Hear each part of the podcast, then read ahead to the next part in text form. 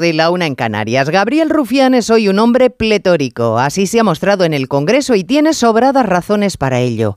Derogada la sedición, reformada la malversación y el Poder Judicial cuestionado. Pleno absoluto.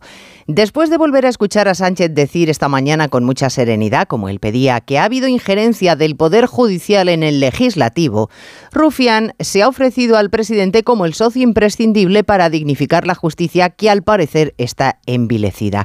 Y Sánchez lo ha aplaudido, haciendo la retorcida interpretación de que Esquerra acepta los cauces constitucionales.